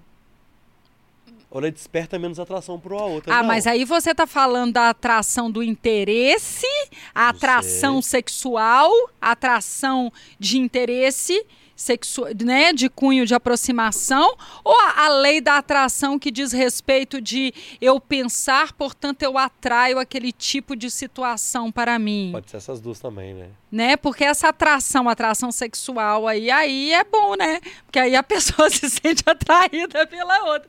Agora essa lei da atração que ele está dizendo, eu penso ser essa lei da atração do, do segredo, Do segredo. que é eu pensar e eu me conecto com aquilo. Agora, é, eu não tenho, eu não tenho um, um cabedal, né, um substancial para dizer ou defender essa tese. Mas eu penso que aonde você deposita a sua energia psíquica, você tem uma atração quase que inevitável daquilo, porque se eu estou depositando a minha energia psíquica, a minha verdade, se eu estou aqui não representando uma imagem, se eu estou aqui verdadeiramente e empenhando esse papel de quem eu sou de verdade, é, Freud falava da comunicação invisível. Você vai perceber se aquela minha forma, aquela minha entrega é verdadeira ou se aquilo ali é um mise-en-scène, é um fingimento, é um marketing, é um vendendo peixe. Aham. Então, eu, a Aham. partir do momento que eu comunico verdade, eu atraio coisas, situações que se sintonizam com aquilo.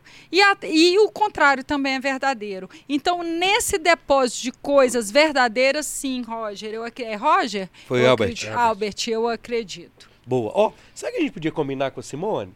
A gente fazer um programa daqueles que nós vamos fazer especial no final do ano sobre Freud. Você tem a manha? Vamos fazer, sei, gente. Já tá aceito. Já Se ela tá de repente você aceito. é alguma outra colega, só pra gente ter um, um, um não é debate, mas eu acho que seria legal, né? Eu acho que seria um. Já tá É, aceito. tipo assim, a gente claro. vinha, a gente vinha Você pautado. viu como que eu sou difícil, né? Ele mal falou o que, que é o programa, já Porque a gente tá aceitei. programando pra. A gente tá programando no final do ano, minha filha. A gente, a gente vinha já pautado, ó, vamos falar sobre isso, isso, eu acho legal. Aham. Faz uma coisa bem programada, assim. Acho que é legal, sei, viajei ao vivo. Final hein, minha do filha? ano, final do ano me lembra um balanço, né? Fazer um balanço da vida. Podemos também. Né? Como é que foi o seu ano, um balanço da vida, quais itens. Podemos também. Não é? Vamos pensar nisso. Vamos, não. Aceito, eu já aceitei. Ao vivo, hein, minha filha? Que nós somos doidos. Ó, vamos lá para as últimas, ó. O- duas pessoas mandaram aqui. O Rogs mandou um 2,20. Obrigado, meu amigo. Para falar sobre influência das redes, a gente já falou, mas ele também falou sobre ansiedade. O Wallace Souza mandou, Simone, fala um pouco mais sobre ansiedade, sobre o estresse. E a gente brincou durante todo o tempo da questão da ansiedade, né? Do, do clicar ali, do, do- no site. Por que, que a gente é tão ansioso, Simone? Daí daí eu falo assim, cara, é, hoje eu vou receber Simone de Molinari e eu, se eu ficar pensando nisso o dia inteiro, eu não faço nenhuma outra tarefa, porque eu estou ansioso para receber o convidado e tal. E eu, hoje é o 220, né? E teve vezes que veio duas, três pessoas, então eu já falei com mais de 250 pessoas. E eu aprendi que eu não posso ficar nessa, porque no início eu ficava, eu perdia o dia para fazer o programa da noite. E eu falei assim, caramba, eu tenho outras tarefas hoje no dia. Eu não posso ficar de 9 da manhã esperando 9 horas da noite. Obviamente que eu tenho um período de preparação, isso é óbvio. Mas eu não posso ficar o dia por conta disso. É. E é- era por pura ansiedade, por pura insegurança de talvez não entregar as melhores, o melhor papo e tal. E é uma grande bobagem, que eu entendi que quanto mais seguro eu ficava, mais essa troca ia rolando, assim. A gente, é, a ansiedade, ela prejudica as pessoas no dia a dia. E por que, que a gente é ansioso? Existe um- uma lógica para isso? A ansiedade só prejudica. A ansiedade, ela ainda bem, né, que você teve o prejuízo da ansiedade só do dia para fazer a noite, porque tem pessoas que perdem o mês, Pode perde a aconte- é. vida, sabe, perde a semana toda, porque a ansiedade faz você andar em círculo. Exato. Você anda em círculo, você não é produtivo. Você vai, preocupa, faz, volta na estaca zero e na hora que vê você não fez nada e você tá ansioso para aquilo chegar. Então, assim, a ansiedade, ela faz a pessoa esquecer o que ela, o que ela pensou, ela fica improdutiva, ela não foca em outra coisa, ela só preocupa e o mundo é mental. Então, um ansioso não sai do lugar, não ganha nada com isso e cultiva essa ansiedade e vai jogando lenha na fogueira. Porque É. vem cá, vamos fazer uma comparação. É, é, a ansiedade vem no né, o seu pensamento que provoca um sentimento que provoca uma ação ali que é no caso a inação, né, que você não faz nada. Então, se você estiver num carro ouvindo uma rádio e tá tocando uma música que você não está gostando, há um gênero musical que você detesta, o que, que você vai fazer? Você vai aumentar o som? Não. Isso é masoquismo, né? Você É. vai, você vai mudar a sintonia. Então, se você está com uma sintonia mental que você não está agradando, a maioria das pessoas aumentam o som. Mergulham naquele pensamento e falam, ai, vou entrevistar fulano, ai meu Deus, estou muito nervoso. Ai, o que, que eu vou fazer hoje à noite? Nossa, então não vou fazer nada. Aí volta a destacar. Aumentou o som da música que não estava gostando. Agora, isso, se eu der o exemplo do rádio, parece, parece ridículo. Parece, claro que eu não vou aumentar o som. Só que da ansiedade você faz isso. Você faz isso. Então, se você quiser administrar sua ansiedade, você tem que ter diálogos mentais, você tem que se preparar. Quanto mais você se prepara, menos ansioso você fica. Quanto mais produtivo você é, menos ansioso você fica. Por que, que as pessoas falam assim? Ah, você ficou ansioso? Não, não fiquei, não tive nem tempo para ficar ansioso, porque eu estava tão ocupado fazendo outras coisas. O que, que a pessoa disse? Que a, a direção da energia psíquica dela não estava focada no problema que tem. Tem uma filosofia, Epiteto é um filósofo que ele tem uma. uma a, a dinâmica da filosofia dele é mais ou menos assim devemos nos preocupar com a situação somente na hora que ela chegar. E você vai, à medida que a coisa for acontecendo, você vai resolvendo. Então, veja bem, muitas pessoas ficam preocupadas se algum dia elas vão ter um diagnóstico de doença grave, meu Deus, o que, que eu vou fazer?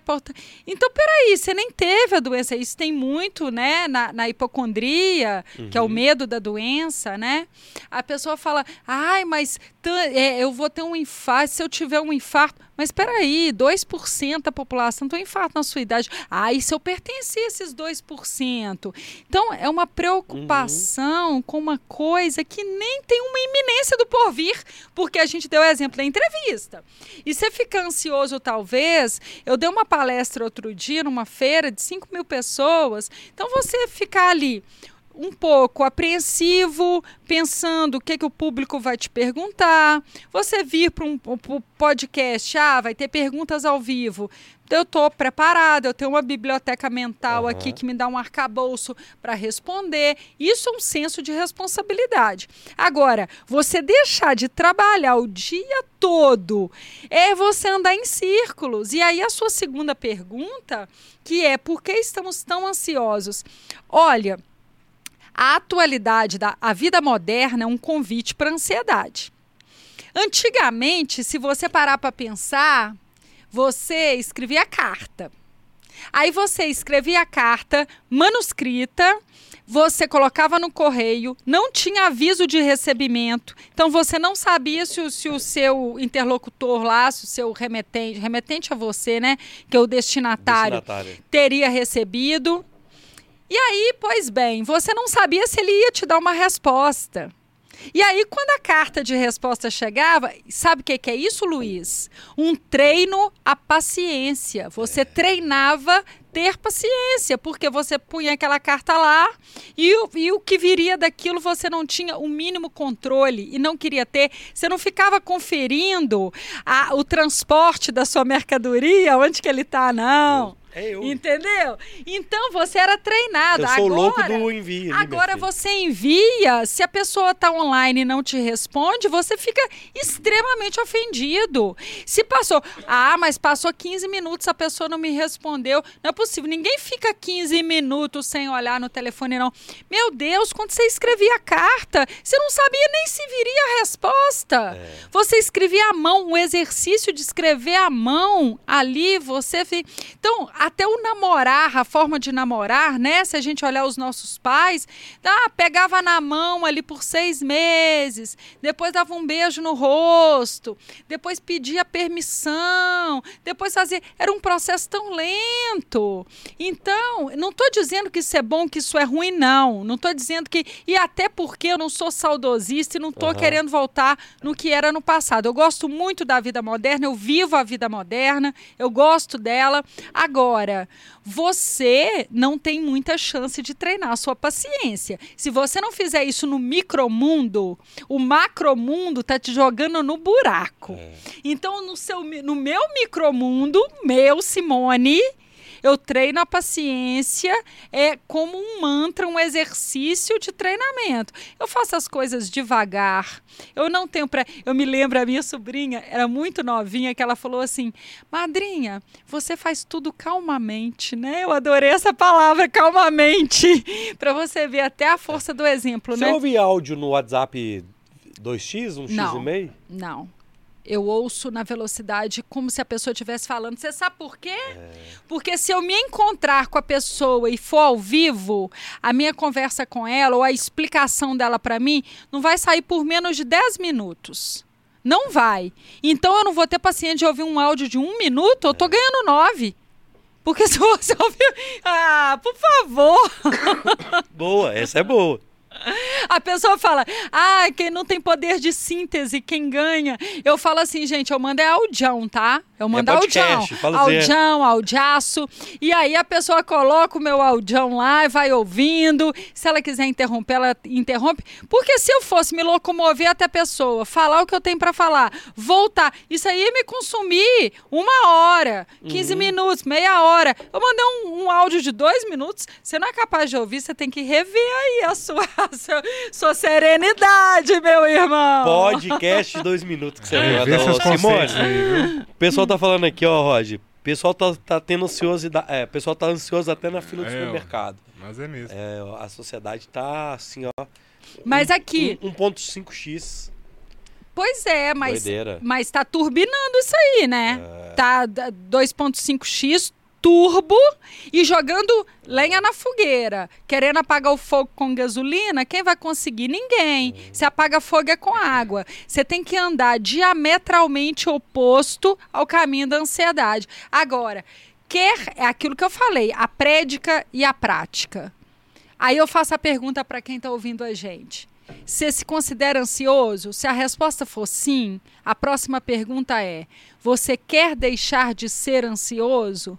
Se a resposta for sim, a pergunta é: o que que você está disposto a fazer. fazer. Porque a síndrome do desejo milagroso, você querer o retorno sem fazer esforço ou sacrifício, fazendo nada, não vai ter, não vai ter isso. A, a, nossa cultura é muito do espertismo, né? É. A gente acha que atalho é virtude. É, e outra coisa, até para o sucesso, né? Então a gente está. eu, eu, me considero é, o Bora Podcast um podcast de sucesso que a gente começou da internet e veio para a TV. A gente fez o contrário. É, mas não foi no primeiro mês, não, né? Foi quase dois anos depois, né? E o Bora, semana que vem, faz dois anos, e assim, a paciência faz parte desse processo, né? Da vida, né? Na vida, ela, a, as coisas não acontecem do dia para noite, não. Não. É, é, é, é um processo, não. né? O não. processo, ele não é 1.5 na vida, né? Exatamente. E se você. Tem, o, mundo, o dia é 24 horas, né, Simone? Separar... Não tem como você fazer o, mundo de, o dia de 18 horas, não. Não. Não. Pra você nascer, você demorou nove meses. É muito doido. Véio. Então, como é que você quer o negócio tudo para ontem? E outra coisa, você fica se você para para pensar, você fala assim, ó, eu eu me lembro uma vez, eu falei para minha mãe assim, ela ia à missa sete horas da noite, a missa, só que ela ia às cinco. Aí eu falava assim, mãe, está aí na missa às cinco? É, mas a missa é às sete. É, para que, que você vai às cinco? Para eu já chegar, já, já tá lá. Quando a missa começa, eu já tô lá. É. Aí eu falo, tá bom, aí a missa começa. Aí eu fico doida para a missa terminar. Para quê? Para eu voltar para casa. Para quê? Para eu dormir. Mas para quê, mãe? Ah, para chegar o domingo. É pra quê? Ah, pra semana começar na segunda. Ou seja, ou seja, essa é a resposta. Se você fizer o pra quê que você quer que chega, é, é para chegar depois e depois, ou seja, você parou para pensar que você tá querendo antecipar a sua morte? Porque se você está querendo que o seu filho forma daqui cinco anos, que você já faça um aniversário de 10 anos do podcast, que você já ganhe dinheiro logo para comprar casa, você está querendo então aumentar uma é, antecipar uma década. Então você não quer viver o dia de hoje. Então você está tá querendo que a sua vida acabe mais logo. Não deveria ser o contrário? Quero que passe bem devagarzinho, que eu é quero aquele aproveitar. negócio, é mais um ou menos um, né? É, é isso aí. Doideira. Que louco. É Aqui, isso ó. aí. A última pergunta vai vir do chat. Simone, tem explicação pra mitomania? Bom, explicação. Isso é bom, hein? A mitomania é a mentira compulsiva, né? É o mentiroso. Que ele acredita naquilo, inclusive. É, e ele fala às vezes a troco de nada. Então ele fala assim: ah, vi fulano na rua hoje e não viu. Ah, eu já fui em tal lugar, nunca foi. É fantasioso, né? É, é o mito, né? Fica imaginando aquela situação e verbaliza aquilo. Então as pessoas, é, o interessante é que é o mitômano, ele consegue, ele só ele acha que ele não ninguém sabe, é igual o careca de peruca, né? Só ele acha que, Que ele ninguém- tem, é. que ninguém sabe. É, é. Então, assim, todas as pessoas sabem que você vive daquele expediente de mentir, de falar mentira. Agora, pode estar incluída a mitomania num dos critérios de diagnóstico, por exemplo, da psicopatia. Uhum. Então, pode ser um, uma- um efeito colateral de uma conduta de personalidade psicopática. O psicopata não é só o cara que mata, não, né? Não, não, de jeito nenhum. Aliás, ele mata, tá? Ele mata o sorriso, a felicidade, a autoestima. Então é uma morte subjetiva. Como é assim? uma morte Como subjetiva. Ah, o que, que é a Isso psicopatia? é caverna do dragão, tá, ô Simone? Você não sabe quando você vai embora. Já tô te avisando. A psicopatia é um, é um transtorno de personalidade que chama transtorno de personalidade antissocial. Esse é o nome. E a, coloquialmente é chamado de psicopatia, né? Psicopatia, uma apatia, né? uma doença, uma patologia da, da psique. Então, você consegue mapear qual a conduta que mais define a personalidade psicopática, que é ausência de remorso e de culpa. Então, o que que confere a uma pessoa um freio moral? Remorso e culpa. Eu, eu freio de faz, te dar uma rasteira no trabalho, porque eu não vou suportar carregar a culpa de fazer você ter um prejuízo. Portanto, meu freio moral acontece ali, porque eu não, eu, eu não consigo avançar. Você até estica, às vezes, a corda até o limite. Se às vezes eu estico e faço uma conduta da qual eu não me orgulho, aí eu vou ter remorso. Ok. Aí eu nunca mais vou fazer aquilo. Portanto, você consegue perceber que o freio moral de uma pessoa deriva do, do remorso e da culpa que ela sente. Quanto maior o nível de culpa, mais é o meu freio moral. Então, o psicopata, ele não tem nem remorso nem culpa. Então, muitas pessoas atribuem a ele uma inteligência é, é, enorme. Aham. Eu discordo veementemente. Ele não é inteligente. Inteligente somos nós que fazemos do limão a limonada, que vamos trabalhar todo dia, que tiramos criatividade para falar de assunto. Isso é que é inteligência. Agora, os psicopatas, eles são inescrupulosos. Então, ele usa a, a. Se você tirar o freio moral de uma pessoa, ela vai para as cabeças, porque ela não tem escrúpulo, Sim. ela passa por cima de todo mundo, ela mente, ela, ela, ela usa de qualquer expediente ingrediente para chegar lá em cima. E aí eu vou falar que isso é inteligência, por favor. É, entendi. Isso é falta de escrúpulo. Então, essa é a psicopatia. E por que, que eu falo que eles são assassinos, sim? Eles não são assassinos de tirar a sua vida física, mas eles são assassinos de tirar a sua vida psíquica, emocional, psicológica. Então, eles matam a sua autoestima, sua alegria de viver, eles te, te drenam a sua energia, eles te sugam, são, são assim, vampiros emocionais e, portanto, te matam, entre aspas, uma morte emocional. Porque você, quando convive com alguém com esse traço de personalidade, você sai sugado, você sai assim, completamente derrotado da convivência, que é o contrário, quando você tem pessoas que você sai assim, exalando vida. Outras pessoas você sai assim, cansado, pesado. E a convivência com o psicopata é assim: ele te dá com a mão e te tira com cinco. Caramba. É, gente, ó, deixa eu mandar um recado para você que tá acompanhando a gente até agora. Siga a Simone Demolinari nas redes sociais dela. Tanto no site quanto no Instagram, tá o link na descrição aqui, beleza? Vai lá no Hotmart e procura lá Terapia Passiva, Simone Demolinari e adquira lá. É, são 10 sessões mais uma, são 11 sessões. Pô, ó, vou, vou ler de novo aqui, ó. Traumas adquiridos na infância, medo de rejeição, autossabotagem, ansiedade, depressão e distimia, compulsões, dependência emocional, narcisismo e psicopatia, comportamento passivo-agressivo, autoestima, é possível ser feliz, além de uma sessão bônus, terapia em grupo. Então vá lá, participe, compre, é, faça sua, faça o seu, meu filho. E depois, se você achar legal, agenda com ela também. Uma sessão lá, 200 sessão, não acaba nunca. É igual Caverna do Dragão, minha filha. Brincadeiras à parte, eu queria que você que estiver ouvindo a gente no Spotify, deixe aí cinco estrelinhas aí. Inscreva-se também no Bora aí no Spotify. A gente está indo muito bem lá. Muito obrigado a vocês que estão no Bora, beleza? Tem muita gente no chat que eu não vou conseguir ler as mensagens. A mandou aqui excelente, comunicação interessante, comunicação invisível interessante. A Ana mandou uma pergunta que, ô Ana, vai ter mais Simone, nós já estamos combinando no ao vivo, minha filha. Eu fico te devendo uma mensagem aí, é, da próxima vez eu leio sua pergunta. O Gilbert está lá na Austrália.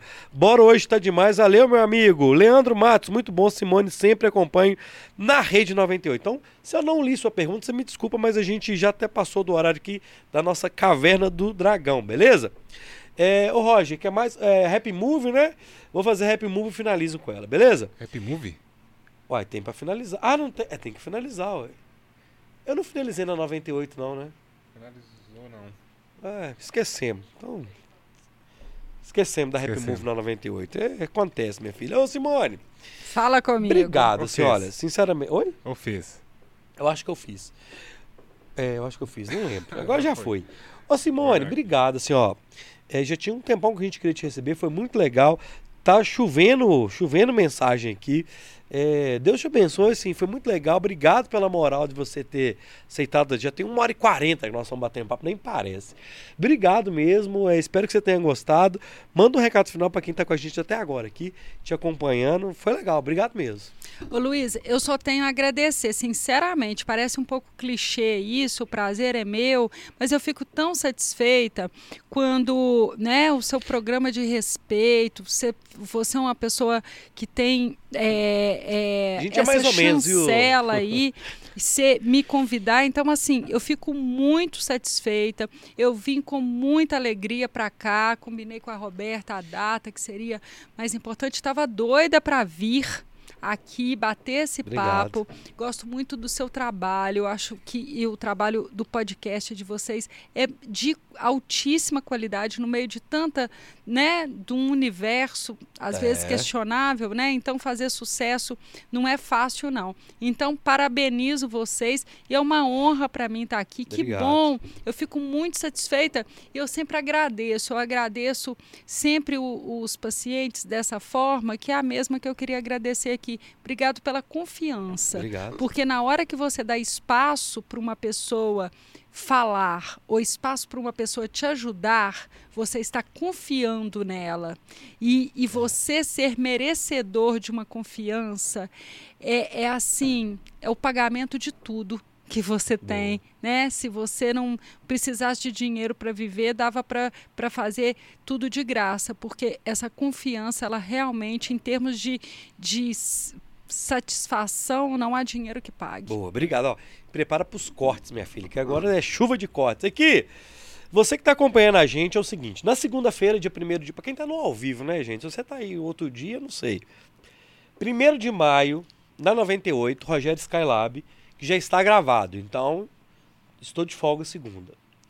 Terça-feira, dia 2 de maio, Nenel e Caju vão apresentar o Bora. Então, Nenel e Caju comandando o Bora número 221 na terça-feira, certo? Dia 2 de maio. E no dia 4 de maio, Bora dois anos, Henrique Portugal do Skank aqui com a gente, nessa loucura do Bora dois anos, não é isso? Então, semana que vem, para quem está no ao vivo, Segunda-feira é só na 98, o Skylab 9 horas. Terça, 9 horas da noite, aqui no Bora, no YouTube e na 98, Nenel e Caju comandando o Bora. Com Uber Pensador, que vai ser o convidado. Uhum. Então vai ser loucura com doideira. E na quinta-feira, o Bora tá de volta, o Bora 222, 2222 é, com dois anos, ó. Olha, cabalístico. Caramba, vou jogar na loteria. é mesmo, olha que loucura. E não foi combinado. O Bora de dois anos no programa 222 com Henrique Portugal. Beleza? Maravilhoso, maravilhoso. Rodinei tá aqui, boa noite. Está Tico dos Estados Unidos. Ô, oh, gente, um beijo, querido. Beijo, Tico. Beijo, Tico. Obrigada pela audiência. Teve uma outra pessoa que botou uma bandeirinha americana aqui, gente. Cadê no chat? Ah, é ele mesmo. Você é melhor, Simone. Estou aqui nos Estados Unidos acompanhando vocês, acompanhando tudo. Beijos. Que bacana. Boa, valeu, Tico. Salve, meu amigo. Então é isso. Bacana. Recado dado. É, eu quero convidar Boa. a sua audiência também para me seguir nas redes sociais. Simone né? de Molinari. Simone de Molinari. É só clicar, é, vai lá no, no Google que acha o Instagram, o Facebook, coluna minha dia. coluna no jornal, que já tem quase 14 anos, Boa. meus programas na rádio, minhas redes sociais reais. É só digitar Simone Top. telefone do consultório, tá tudo Importante. lá. Beleza? É. Este foi o Bora número 220. Obrigado, Roger. Obrigado, Roberta. Fiquem com Deus. Até, sei lá que dia que vocês vão ver. Não sei que você está vendo gravado ao vivo. Fiquem com Deus. Fui.